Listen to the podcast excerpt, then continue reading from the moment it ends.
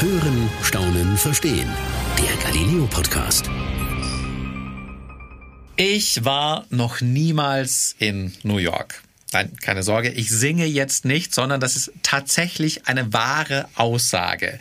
Ich habe es bis heute noch nicht in die ultimative Stadt der Städte, wenn man es so nennen möchte, geschafft. Steht aber auf absolut, also steht also noch auf meiner auf meiner Reiseliste, wo ich unbedingt hin möchte.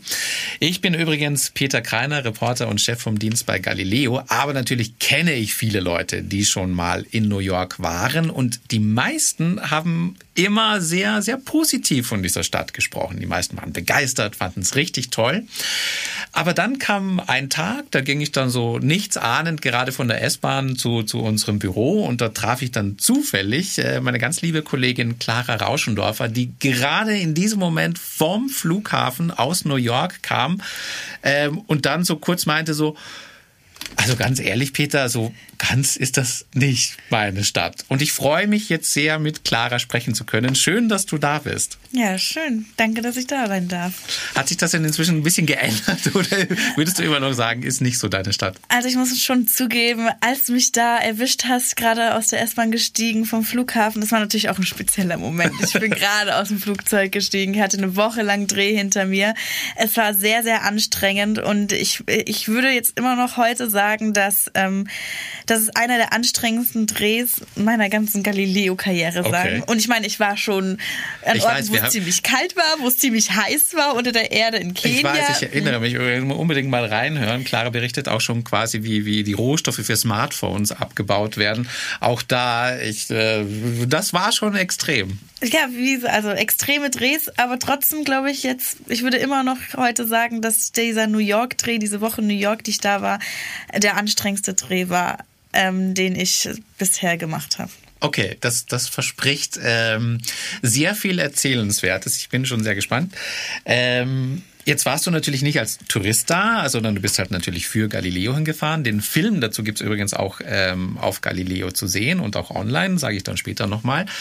Ähm, aber du hast dich mit unterschiedlichen Straßen beschäftigt. Also du hast dir, glaube ich, vier Straßen angeschaut ähm, und bist da quasi eingetaucht ins New Yorker Leben. Wir haben ja schon kurz drüber gesprochen. Ich glaube, es war eine der teuersten Straßen. Ähm, eine der gefährlichsten. Richtig, ja, genau.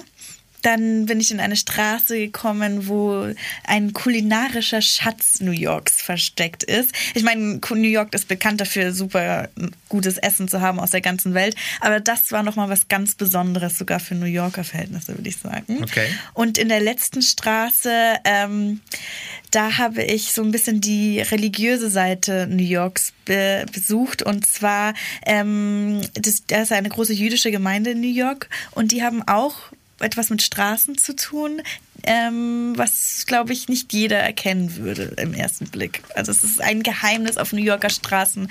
Und ich hatte ein, eine Verabredung um 5 Uhr morgens, hatten wir da eine Verabredung mit einem Rabbiner, der uns das zeigen wollte. Und es war so ein bisschen wie so, wie so ein äh, Geheimagenten-Treffen. Um 5 Uhr morgens an der Manhattan Bridge äh, müsst ihr da sein, dann seht ihr es.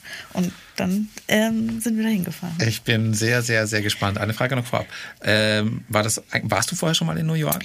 War mein erstes Mal. Ah. Gott sei Dank, ich bin nicht der Einzige, der noch nie, nein, nein, nein. also quasi davor in New York war. Ich habe immer so das Gefühl, wenn ich Leuten erzähle, ich war noch nie in New York, gucken mich alle immer so an und sagen so, wie, du warst noch nie in New York? Aber okay, gut, ich bin nicht der einzige Mensch der Welt, der noch nie da war. War, war mein erstes Mal. Ähm, und mir ist aber aufgefallen, dieses Jahr, ich weiß nicht, wie es bei dir war, mein ganzes Social Media Feed war voll mit Leuten, die nach New York gefahren sind. Ich habe das Gefühl, New York war dieses Jahr Reiseziel-Trend Nummer eins. Ähm, und ähm, genau, ich habe mir dann immer diese die Bilder angeschaut gehabt, die, die, die eben gepostet werden. Du kennst sie vom Times Square, die Bilder kennt man. Man kennt die Bilder von, keine Ahnung, äh, oh, Empire State Building.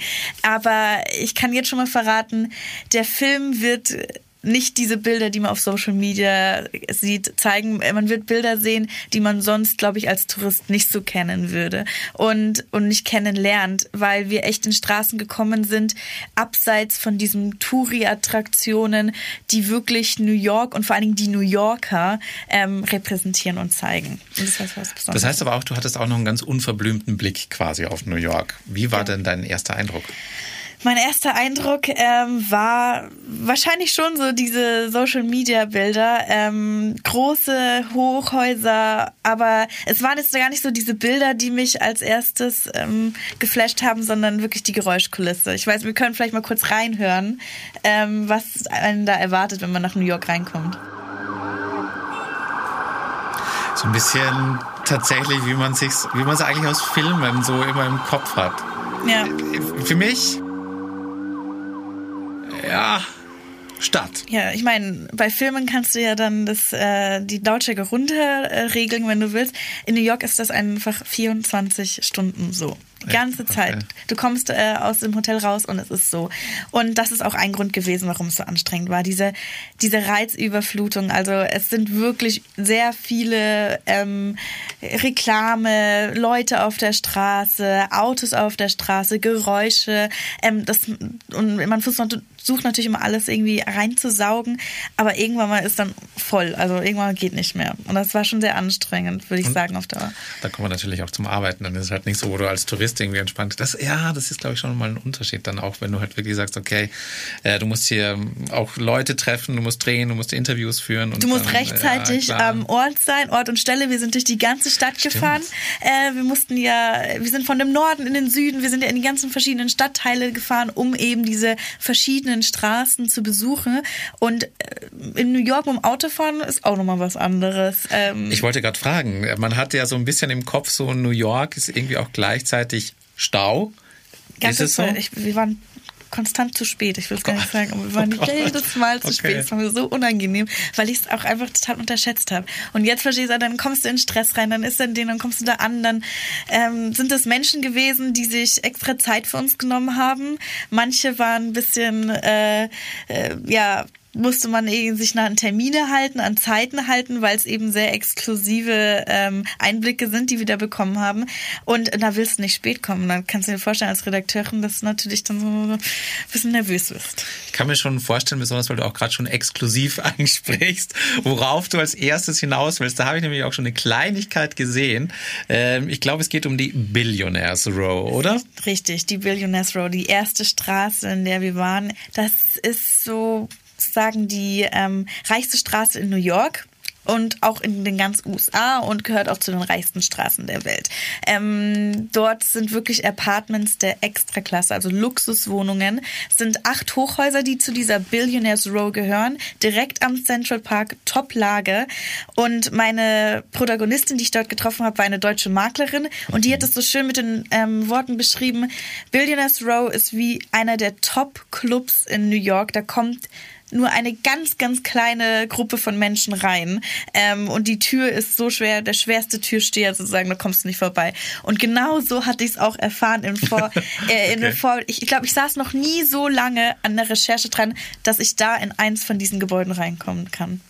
Aber du hast es geschafft. Ich hab's. Wir haben es dann geschafft mit Hilfe von meiner deutschen Maklerin, die eben dort lebt und arbeitet, Kontakten, 10.000 Mal hin und her und hin und her. Ähm, und letzten Endes wurde uns dann eine Tür geöffnet zu einem von diesen ähm, unfassbar luxuriösen Apartments, genau. Und wir durften dann da drehen. Ich bin sehr gespannt, wie es da drin aussah. Ja, also ähm, es geht vor allen Dingen, um mal kurz zusammenzufassen, es sieht genauso aus, wie man sich vorstellt in so einem Luxus-Apartment und noch viel schöner. Die Aussichten sind unfassbar. Also jetzt, wenn ich, was ich mir jetzt vorstelle, wenn ich jetzt höre Billionaires Row, also es geht schon mal um Milliardäre, nehme ich mal an, auf Deutsch übersetzt. Row, also wie du schon beschrieben hast, die Reihe quasi vom Central Park. Ich nehme mal viele Hochhäuser, viel sehr exklusiv. Ähm, wie wie würde ich mir das vorstellen? Ich ähm, so ein bisschen, ja, also ich, ich in, angenommen, ich steige da aus dem Auto aus, aus dieser Straße, dann würde ich mal annehmen, es gibt wahrscheinlich einen Portier, der mir irgendwie die, die Türe aufhält. Ähm, dann geht man da irgendwie rein, dann ist da wahrscheinlich nochmal so eine Art Rezeptionist oder ich weiß nicht, wie man, wie man die nennt. Genau so. Und ja? da kann ich schon gleich eingratschen. Ähm, das war alles genauso, aber wir durften da nicht filmen. Oh. Wir durften nicht im Eingangsbereich filmen, weil äh, Privatsphäre der Bewohner und Bewohnerinnen, wenn da irgendwie, du weißt ja nicht, wer ja, wohnt stimmt. und dann runterkommt mit dem Aufzug und dann sieht er, dann kann man, das kann, also das. Ja, das, das ist ein Phänomen, was man immer wieder hört. Je, je exklusiver, desto, desto, sage ich mal, höher die, die Ansprüche an Privatsphäre und und Ja. ähm, auch, auch Diskretion ist ja immer Genau, dieses, genau, dieses Stichwort. genau. Und deswegen ging es auch für uns direkt ähm, von der Lobby in den 17. Stock mit dem Aufzug. Die Aufzüge gehen dann natürlich sofort ins Apartment hoch. Da bleibt man in keinem anderen Aufzug. Ach so, Das okay. ist, äh, man, man fährt dann mit dem Aufzug hoch in, ins, ins Apartment, genau. Hat man da eigentlich so ganz blöd gefragt einen klassischen Haustürschlüssel oder ist da einfach, wo hast du das mitbekommen? Da war ein Haustürschlüssel Tatsache. Ähm, man kann ähm, im Aufzug gibt man schon seine seinen Aufschlüssel Ah, okay, rein und dann klar. kann man sein. Also es kann nicht jeder jetzt bei dir Ja, einfach äh, in Ja, die ja. Wohnung reinkommen. Da muss man schon vorher sagen, ich gehöre in den 17. Stock und dann kommt man dahin. Aber ich muss auch sagen, ähm, ich war auch in einem Apartment, da ist ein ein Concierge natürlich im Aufzug, der für dich drückt und er kennt Nein, dich nicht im Ernst. und er weiß dann, Im- dass das ach, war. ach, okay. Also, dass du dich quasi gar nicht mehr um irgendwas Da musst du gar nichts mehr dabei. Ne? Okay, krass. 17. Stock. im 17. Stock dann angekommen, genau. Und dann ähm, durften wir dort eine Führung machen mit einem zweiten Makler noch. Also wir waren da mit zwei Maklern zusammen. Ähm, in New York, in der Maklerszene geht es natürlich auch viel um, um Kontakte. Und Billionaires Row ist so top of the top. Wenn du da angekommen bist als Makler, dann, dann hast du Ja. es geschafft. Und von allen Maklern, die es in New York äh, gibt, ähm, haben ungefähr nur ein Prozent ähm, ähm, Objekte auf Billionaires Row. Also es sind ganz, ganz wenige Makler, die diese exklusiven Apartments ähm, verkaufen, vermieten und in ihrem Portfolio haben. Ich stelle mir das auch einen ziemlichen Kampf vor unter den Maklern, weil ich meine, klar, das ist super teuer und ich weiß nicht, wie viel äh, Prozent die da Verkaufsdings kriegen, aber nehmen wir mal an, wenn da so, eine, so ein Apartment ein paar Millionen kostet und die da 10 Prozent kriegen, dann hast du natürlich auch schon mal irgendwie einen recht guten. Billionaires Row kann es dir schon gut was einbringen. Ja. Das glaube ich, das glaube ich. Wie sah es da drin aus? Wie sah es aus? Alles offen, weiß, äh, große Fenster. Es sind natürlich äh, Merkmale für Billionaires Row Apartment, weil eben die Aussicht so einzigartig ist.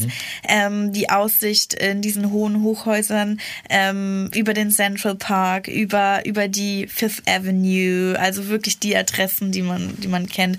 Man, man kann auch vor allen Dingen rausgehen und, und sieht da die Luxusläden der Stadt. Ähm, es sind super schöne Küchen, es ist alles schon perfekt eingerichtet. Im Ja? Arbeitszimmer, ja, ja, im Arbeitszimmer ist eine Weinbar mit eingearbeitet, dass man Geil. anscheinend dann sich schon mal was genehmigen kann. Also es ist wirklich ähm, keine Wünsche offen.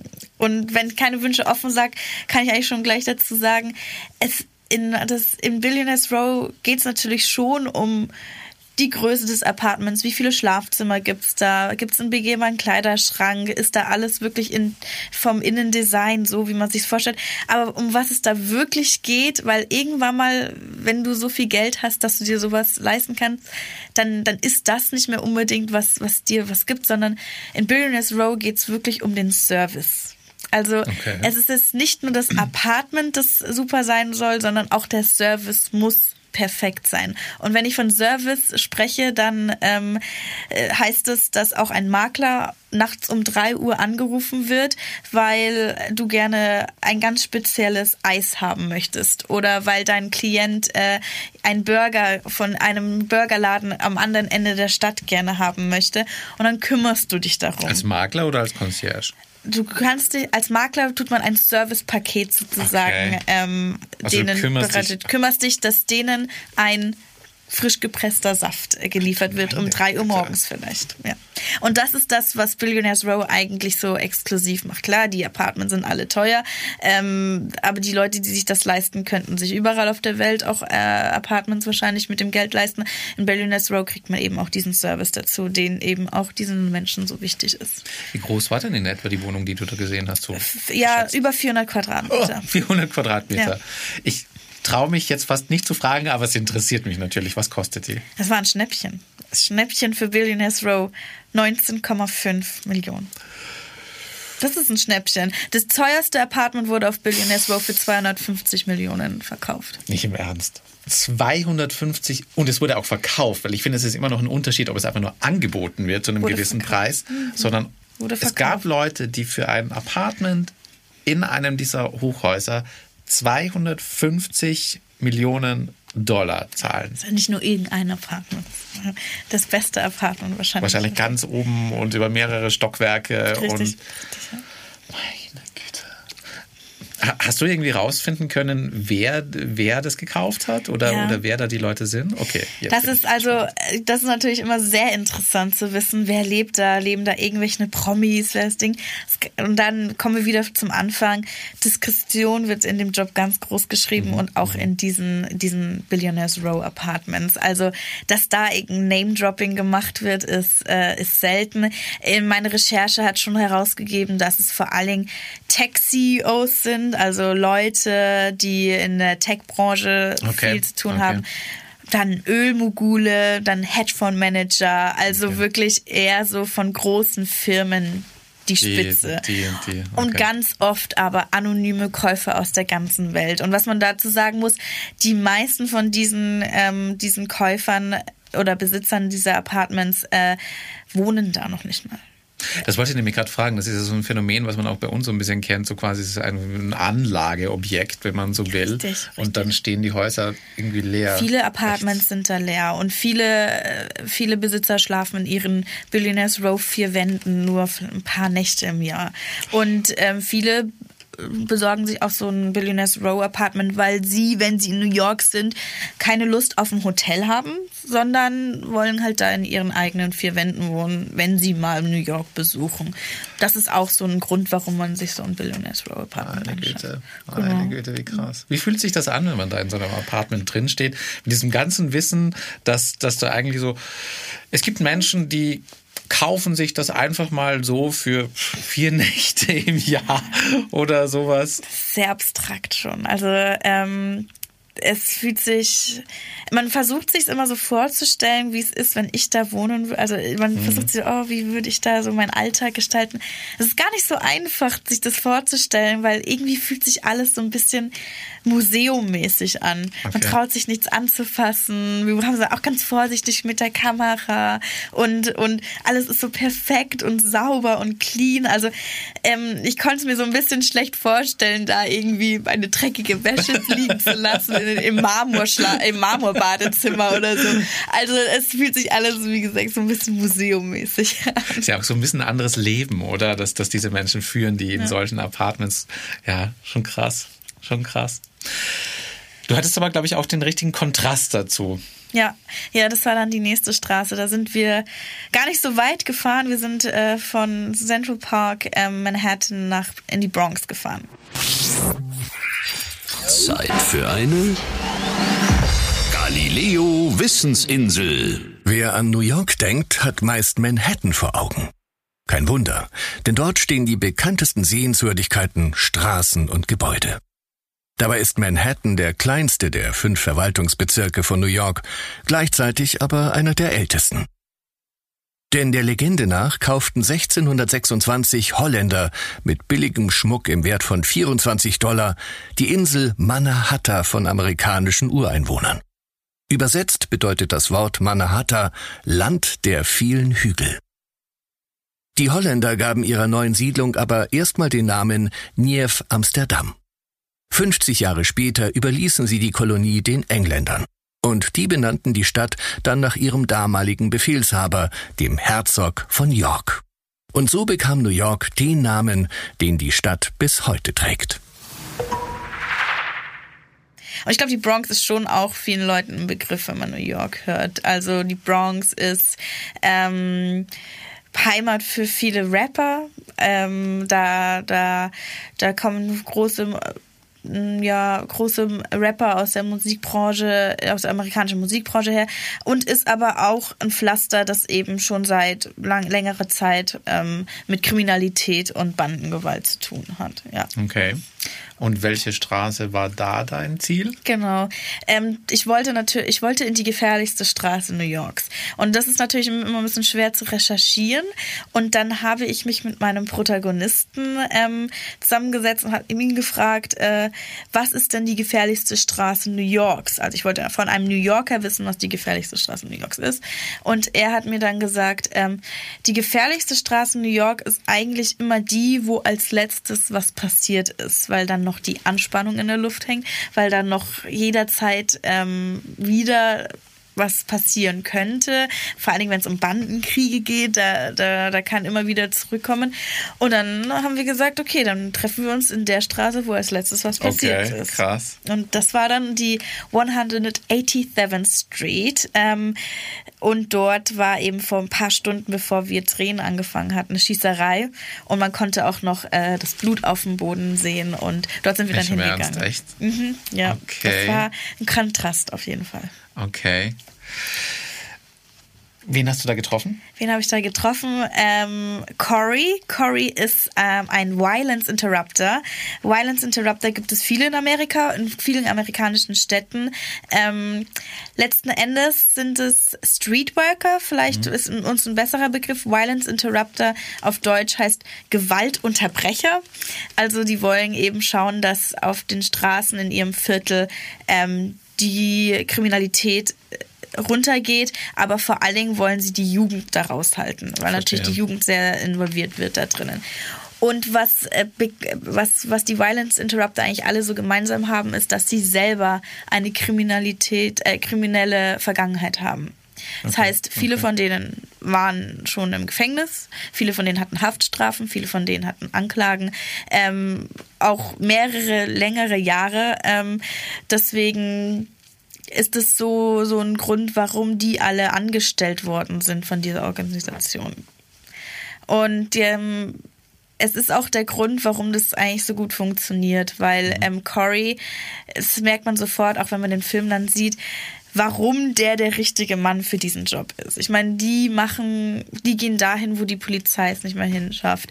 Ich meine, ich, wir wissen alle, dass das Verhältnis zwischen Polizei und Jugend, beziehungsweise Polizei Ja, und den, Ja, vor allen Dingen auch in Amerika angespannt ist, Ja, ähm, aus Gründen. Und ähm, Corey ist Corey und Violence Interrupter, denen, denen wird noch mehr vertraut, denen wird mehr Offenheit äh, entgegengebracht als die, jetzt der Polizei.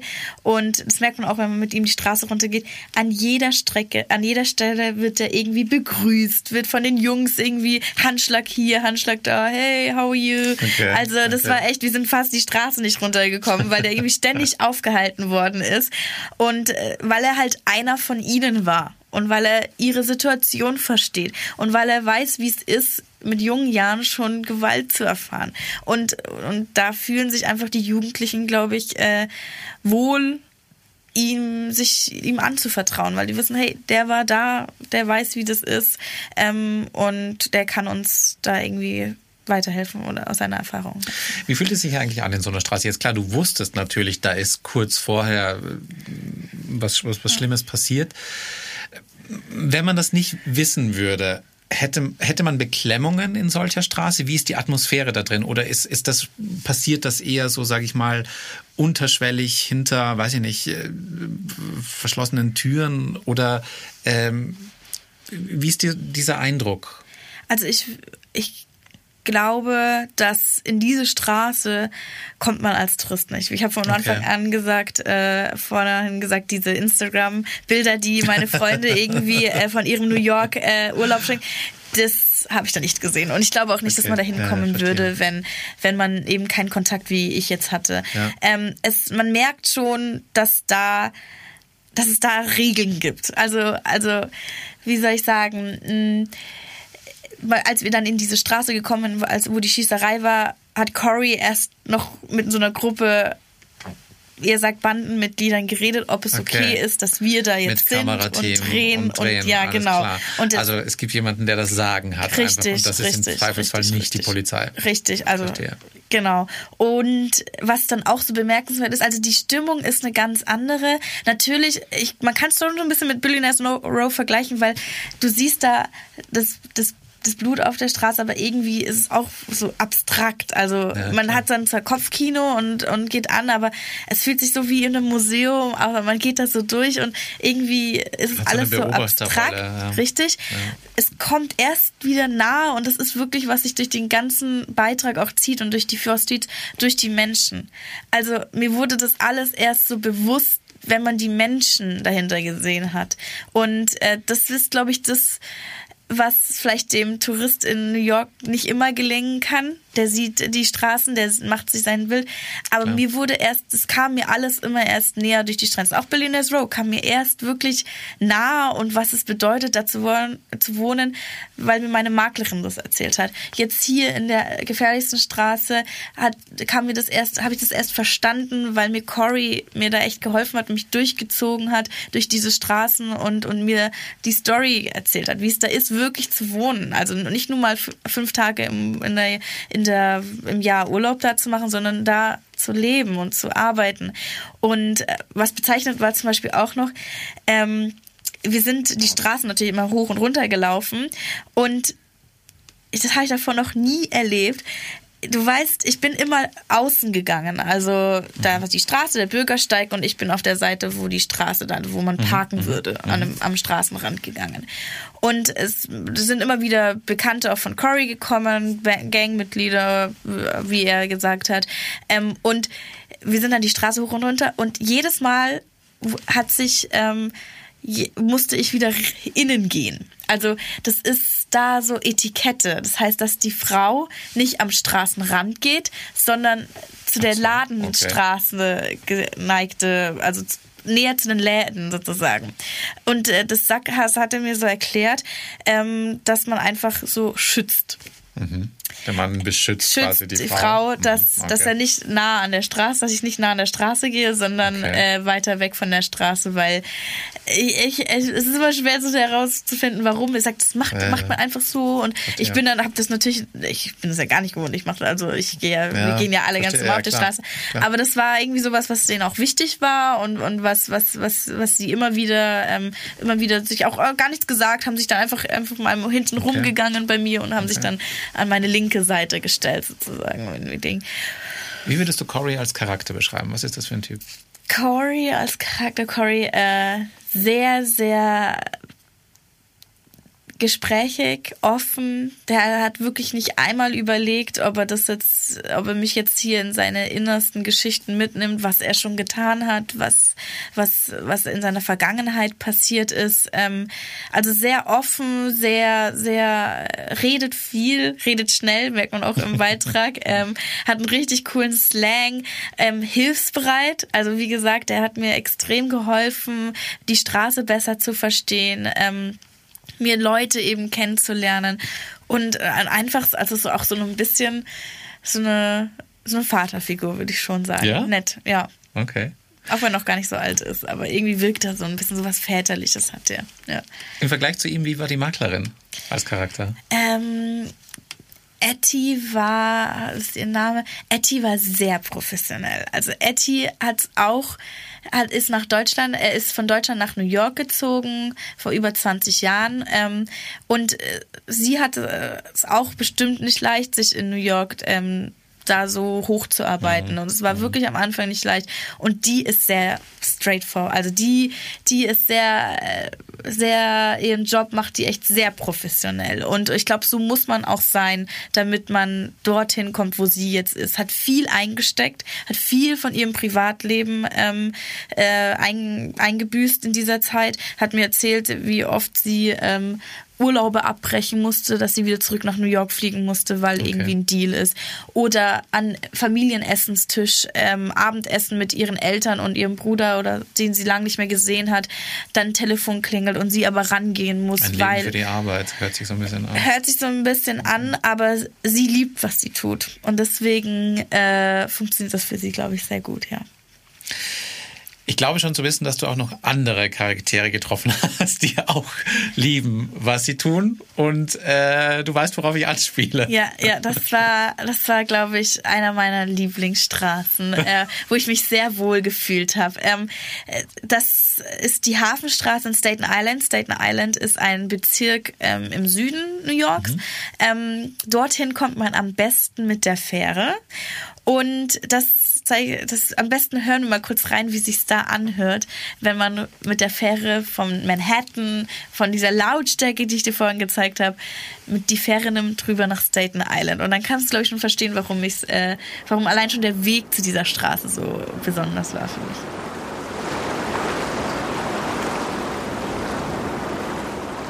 Jetzt hört man langsam ein bisschen Wasser und man hört vor allem weniger. Ja, genau. Also das war das erste Mal, dass ich nicht im Hintergrund Sirenen, äh, Autos hupen, Menschen schreien. Es war wirklich so, du kommst auf diese Fähre, fährst äh, ein Stück an der ähm, an der Freiheitsstatue vorbei, ganz Ah, nah cool. vorbei und es ist auf einmal irgendwie nicht mehr laut und nicht mehr anstrengend und nicht mehr viel, sondern du kommst eben von dieser äh, vom City Center nach Staten Island auf ein, in ein, ein Viertel, das viel ruhiger ist und, und Okay. wo alte Gebäude, noch ältere Beu Gebäude stehen, keine Wolkenkratzer, keine großen Unternehmen, die da ihre Hauptsitze oder Headquarter haben. Es ist wirklich alles viel, viel Ein bisschen ruhiger. Wohngegend da mehr? das sieht auf jeden Fall mehr wie eine Wohngegend aus. Und dann kommt man in dieser Hafenstraße an. Und Staten Island ist auch dafür bekannt, wie ganz New York, aber auch Staten Island vor allen Dingen, für die verschiedenen Kulturen, die dort zusammen wohnen. Haben zum Beispiel eine große italienische, ähm, italienisch-amerikanische äh, Kultur, die da, Gemeinde, die da lebt. Und ähm, ja, man ist, wenn man da ankommt in der Hafenstadt, sieht es auch so ein bisschen europäisch aus, würde Ja? ich sagen. Ja. Okay. Genau.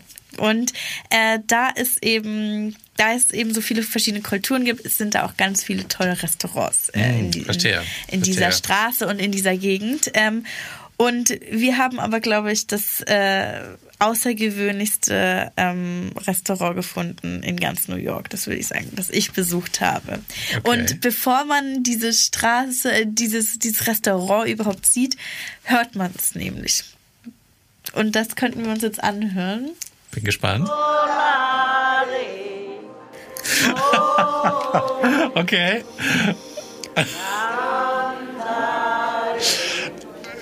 Man kriegt irgendwie gleich ein so ein wohlig warmes Gefühl. Und nachdem du ja schon die italienische Gemeinde angesprochen hast, ich äh, tippe auf ein italienisches Restaurant. Richtig, richtig, aber es ist noch viel mehr als nur ein italienisches Restaurant. Es ist, ich war zu Besuch bei den Nonnas of the World. Nonnas of the World. Richtig, übersetzt Okay. die Omas aus der ganzen Welt. Okay. Und das ist, der Name ist Programm in dem Restaurant. In dem Restaurant werden nämlich keine klassischen Köche oder Köchinnen angestellt. In dem Restaurant kochen Omas. Und Omas aus der ganzen Welt kochen ihre Familienrezepte, ihre Geheimrezepte, ähm, die sie seit ihrer Kindheit in sich tragen. Wie cool ist das denn? Das hört sich super cool an. ist was super Besonderes. Ich meine, wir alle kennen es, äh, Essen wie bei Oma. Ja, ja, klar. Ich meine, gibt's was Besseres? Und äh, der Besitzer von, von der Enoteca Maria, so wie dieses Restaurant heißt, ähm, hat sich genau das gedacht, das müssten wir doch mal ins, ins, in ein Restaurant bringen. Und wie war's? Wie hat's geschmeckt? Ach, ich sag dir, es war, es hat nicht nur so geschmeckt wie bei Oma, es, es, es war wirklich die ganze, der ganze Dreh war wie bei Oma, weil ich habe natürlich nicht nur ein Gericht gegessen, sondern ich gefühlt alle halbe Stunde kam wieder eine andere Oma mit was. Jetzt musst du das noch probieren, jetzt probiert das noch. Ich sagte, ich bin da rausgekugelt, so wie man eben auch von Oma nach Hause kommt. Ach, cool. Äh, richtig, richtig äh, gut gegessen. Äh, richtig einfaches Essen, aber Oh ja, so lecker. Es gab, sie hat, äh, wir haben an dem am Tag ähm, Nonna Carmen aus Argentinien äh, Mhm. begleiten dürfen und sie hat ihre Spezialrezepte gemacht und zwar einmal äh, Ribs, Rippchen. Äh, mit einer Honig-Senf-Marinade. Oh. Die hat sie äh, da sch- schön mariniert und da stand schon zwei Stunden, drei Stunden in der Küche, das, und, um das alles zu marinieren. Er hat dann so ein Crepe, also so ein Pfannkuchenartiges Ding mit so einer Karamellcreme, auch als super süß, aber auch richtig lecker. Und dann irgendwie kam man aber auch ständig gerichtet, was sie noch von zu Hause, wollte sie mir das zeigen, was sie da gemacht hat. Und äh, es es ist wirklich so richtig, ähm, äh, richtig gutes argentinisches Essen, genau. Und die singen dann nebenbei oder? Da, da, also, das ist einfach, das ist eine Stimmung da drin, das kannst du dir nicht Okay. vorstellen. Es ist wirklich wie bei Oma. Dann wird die Musik aufgedreht, dann singen sie, dann wieder, dann ist wieder hektisch, dann wieder bei Oma. Dann, das war das Lustigste. No- Nonna Carmen ist äh, schon Mitte 70, also 75, und ähm, die wurde von ihrem Sohn hingefahren. Die wohnen da ein bisschen außerhalb von New York. Er wurde von ihrem Sohn hingefahren, und ich habe später erfahren, dass da ähm, dass da so ein kleines Spiel zwischen den Zweien und dem Besitzer ist, weil Nonna Carmen, wenn sie im Stress ist, raucht sie gerne mal eine. Okay. Und wenn ich sage eine, dann sage ich, dass sie alle halbe Stunde sich mal kurz äh, entspannen muss. Ähm, und der der Sohn sieht es natürlich gar nicht gerne. Und jedes Mal, wenn Nonna Carmen wieder sich kurz entspannen musste draußen, hat der, hat der Besitzer vom Laden Jody gesagt, ich sag's deinem Sohn, ich sag's deinem Sohn. Und Nonna Carmen, nein, nein, bitte nicht, bitte nicht. Hat sich dann immer versteckt. Ich meine, eine 75-jährige Frau, die eigentlich machen darf, was sie will. Aber äh, das war richtig sympathisch. Und, und ich habe Nonna Carmen aus Argentinien kennengelernt. Ich habe äh, die älteste Nonna, die da gerade arbeitet, ist Nonna Donna Maria aus Italien, 88. Steht, Ja, fast, 88 noch, steht fast jeden Tag noch im Wow. Restaurant, um zu servieren und, und auch zu kochen. Die machen das aber mit Leidenschaft, gell? Das Die hört sich so an, als ob das, das wirklich so. Da geht es nicht darum, ich muss jeden Tag zur Arbeit, sondern. Nein, nein, also die machen das, Das nicht, um Geld cool. zu verdienen. Die sagen auch alle, äh, die, die Gäste, die haben keine Gäste, die Gäste sind für sie wie Familie. Ah, Und die gehen auch zu jedem Tisch und sagen, wie schmeckt's, hat's geschmeckt und, und wollen denen zeigen, das habe ich, mache ich heute für euch. Also es ist wirklich, es ist nicht nur das Essen, was da so speziell ist, sondern wirklich die ganze Ambiente und, und, und, und eben die Omas, die sich so um einen kümmern. Man, da ist man, in dem Restaurant ist man nochmal Enkel. Das ist wirklich so. das ist doch schön. Und geschmeckt hat es wahrscheinlich auch. Geschmeckt hat sehr gut und ich meine, ähm, das Restaurant ist ausgebucht. Ja? Okay. Ähm, also das, der, der, der brummt, der, das brummt das Restaurant brummt jeden Abend wirklich. Also das spricht ja auch schon dafür, dass es sehr gut ist. Ich krieg gerade ein bisschen Hunger. Auch ich auch. ähm, bis Staten Island ist aber noch ein bisschen, bi- bisschen weit heute. Kriege ich nicht hin. Ähm, du hast ja am Anfang schon so angeteased. Teased, es ja. gibt noch ein kleines Geheimnis. Ja, ähm, das würde ich auch am liebsten so ein bisschen als Teaser lassen, weil es ist so Okay. schwer zu erklären. Aber ich kann mal kurz ähm, ähm, beschreiben, wie die Situation war. Und zwar ähm, wollten wir äh, in der New York hat eine der größten jüdischen Gemeinde außerhalb von Israel. Also da leben über eine Million jüdische Gläubige. Und ähm, deswegen ist ja auch die Stadt ähm, geprägt von, von, äh, von dieser Gemeinde. Ähm, ähm, in Brooklyn gibt es große, große Teile, da hatten wir auch bei Galileo schon coole Filme drüber. Ich glaube, wir haben mal eine junge ähm, jüdischgläubige ähm, äh, einen Tag lang in Stimmt. New York begleitet, genau. Und wir haben uns, ähm, wollten eben auch diese Straße, diese Ding eine Plattform geben und haben dann uns um 5 Uhr morgens mit einem Rabbiner an der Manhattan Bridge getroffen, weil er dort jeden, jede Woche am Donnerstag, äh, jede Woche am Freitag, Entschuldigung, muss ich nochmal sagen. Ich habe mich am Tag. Also, weil er dort jeden Freitag früh um 5 Uhr seine Mission beginnt, das, den, das Fest, den Festtag Schabbat zu retten für die New Yorker Juden sozusagen. Und ähm, ja, es ist eine Mission, von denen sonst keiner wahrscheinlich mitbekommt. Die New York, viele New Yorker wissen noch nicht mal, was äh, hier Rabbiner Tober, so heißt der Rabbi Tauber, äh, macht da jeden Freitag, ähm, weil es geht um eine Schnur. Und diese Schnur ist gespannt über den Straßen New Yorks. Und man sieht diese Schnur nicht, wenn man nicht weiß, dass sie da ist und wenn man niemanden hat, der einen das zeigt, dass dort eine Schnur von Laternenfass zu Laternenfass ähm, hängt. Und diese Schnur umrahmt einmal ganz Manhattan. Was? Genau. Und warum das so ist, das muss man, glaube ich, dafür muss man den Film. Nein, das musst du jetzt sagen. Du kannst es jetzt nicht so, nicht so hängen lassen. Das kann ich nicht akzeptieren. Es ist wirklich was, was ähm, ich davor noch nie gehört habe. Ähm, letzten Endes hat es eben, wie ich schon gesagt habe, mit dem, äh, mit dem Schabbat zu tun. Schabbat beginnt von Freitag bis Freitag Sonnenuntergang bis Samstag. Ja. Ähm, am Samstag, an diesem Schabbat, dürfen äh, jüdisch-orthodox Gläubige ähm, keine Arbeit verrichten. Das ist eigentlich bekannt. Also, und mit Arbeit heißt das auch, ähm, Tragen von einer Armbanduhr, ähm, Tragen von einem Baby, ähm, wenn du einen Kinderwagen schiebst, das ist alles schon Arbeit. Ähm, und vor allen Dingen dürfen sie diese Arbeit nicht verrichten auf den Straßen, in dem öffentlichen Raum sozusagen. Ähm, bei, wenn man zu Hause ist, ist es dann nochmal was anderes, da gelten andere Regeln, aber man darf an Schabbat nicht auf den Straßen Ja. ähm, äh, Arbeit verrichten. Und das ist natürlich in einer Stadt wie New York äh, sehr schwer. Überleg mal, du wohnst äh, in, in einer kleinen Wohnung mit, ähm, mit weiß ich, fünf Ja. Kindern und dann darfst du den kompletten Schabbat nicht einmal rausgehen mit denen, ähm, darfst kein, nicht dein Kind nicht tragen, ähm, dein, noch nicht mal dein verstehe. Haustierschlüssel dürftest du mit dir tragen. Und um das eben so ein bisschen ähm, flexibler zu gestalten, beziehungsweise das Leben in so einer Stadt zu ermöglichen äh, für, für die Gläubigen, ähm, wurde, dieser, wurde diese Schnur gespannt ähm, um ganz Manhattan. Die Schnur heißt Eruf. Ähm, und die verwandelt sozusagen das eingespannte Gebiet von einem öffentlichen Raum, also den Straßen, in einen privaten Raum. Also eine, quasi wie ein Wohnraum. Und das bedeutet ähm, für die Gemeinde, für die Gläubigen, dass sie eben in diesem Bereich auch tra Sachen tragen dürfen, ein Kind tragen dürfen, Armbanduhr, Schlüssel mit sich nehmen, ähm, auch am Schabbat. Was für eine tolle Idee. Tolle Idee.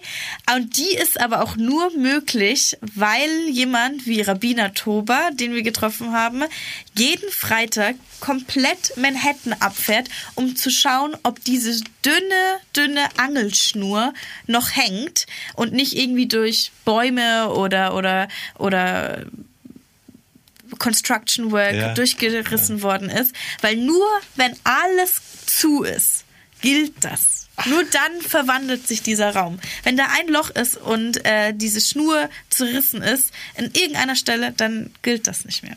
Und deswegen ist seine Aufgabe, äh, das einmal abzufahren und dann Entwarnung zu geben für alle. Der Ruf steht, ähm, Schabbat kann gefeiert werden, auch auf der Straße. Was für eine besondere Geschichte. Toll. Ja, war- sehr, sehr, sehr, sehr schön. Hört sich auch nach einem tollen Menschen an. Also irgendwie, ich glaube, der ist für seine Gemeinde da. der macht das seit Jahrzehnten schon. Und wenn ich dir jetzt sage, dass er noch nicht einmal seitdem eine Kontrollfahrt verpasst hat. Der macht das jede Woche. Wow, der der toll. legt seinen Urlaub so, der legt alles so, dass er extra Wow. an dem, dass er extra freitags wieder da ist, um seine Runde zu drehen. Und er hat mir auch, hab ich haben wir ihn gefragt, warum, warum denn keinen zweiten, warum denn Ja. nicht irgendwie ein Gehilfe? Ja. Nee, das kann nur er, weil man muss genau wissen, wie man schaut, wo man schaut, ähm, äh, wie man den Ruf checkt, äh, wo man ihn genau gut sieht, hinter welchen Gebäuden man schauen muss.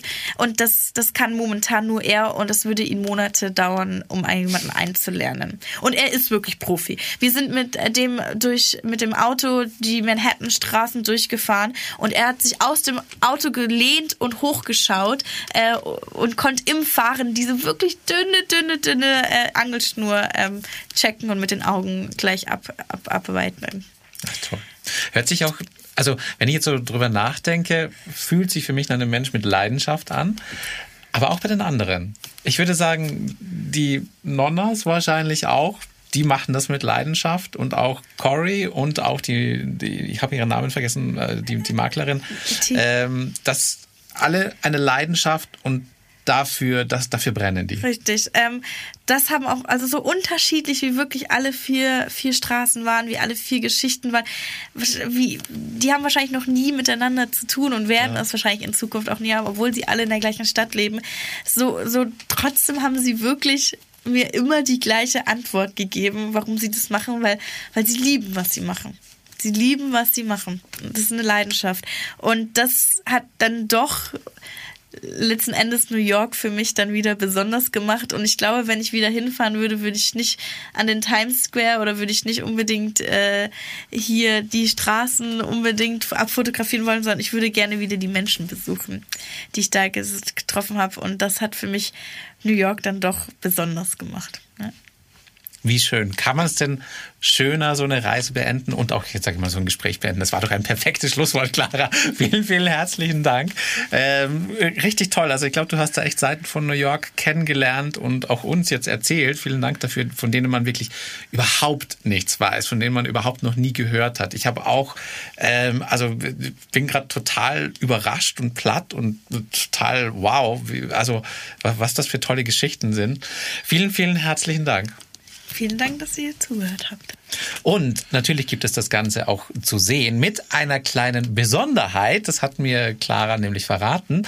Denn man sieht dich wahrscheinlich auch. Aber dem vor. Allen Dingen, ja, ja. Und? Vor allen Dingen hört man mich. Weil natürlich bei den Nonnas, äh, das ist ansteckend.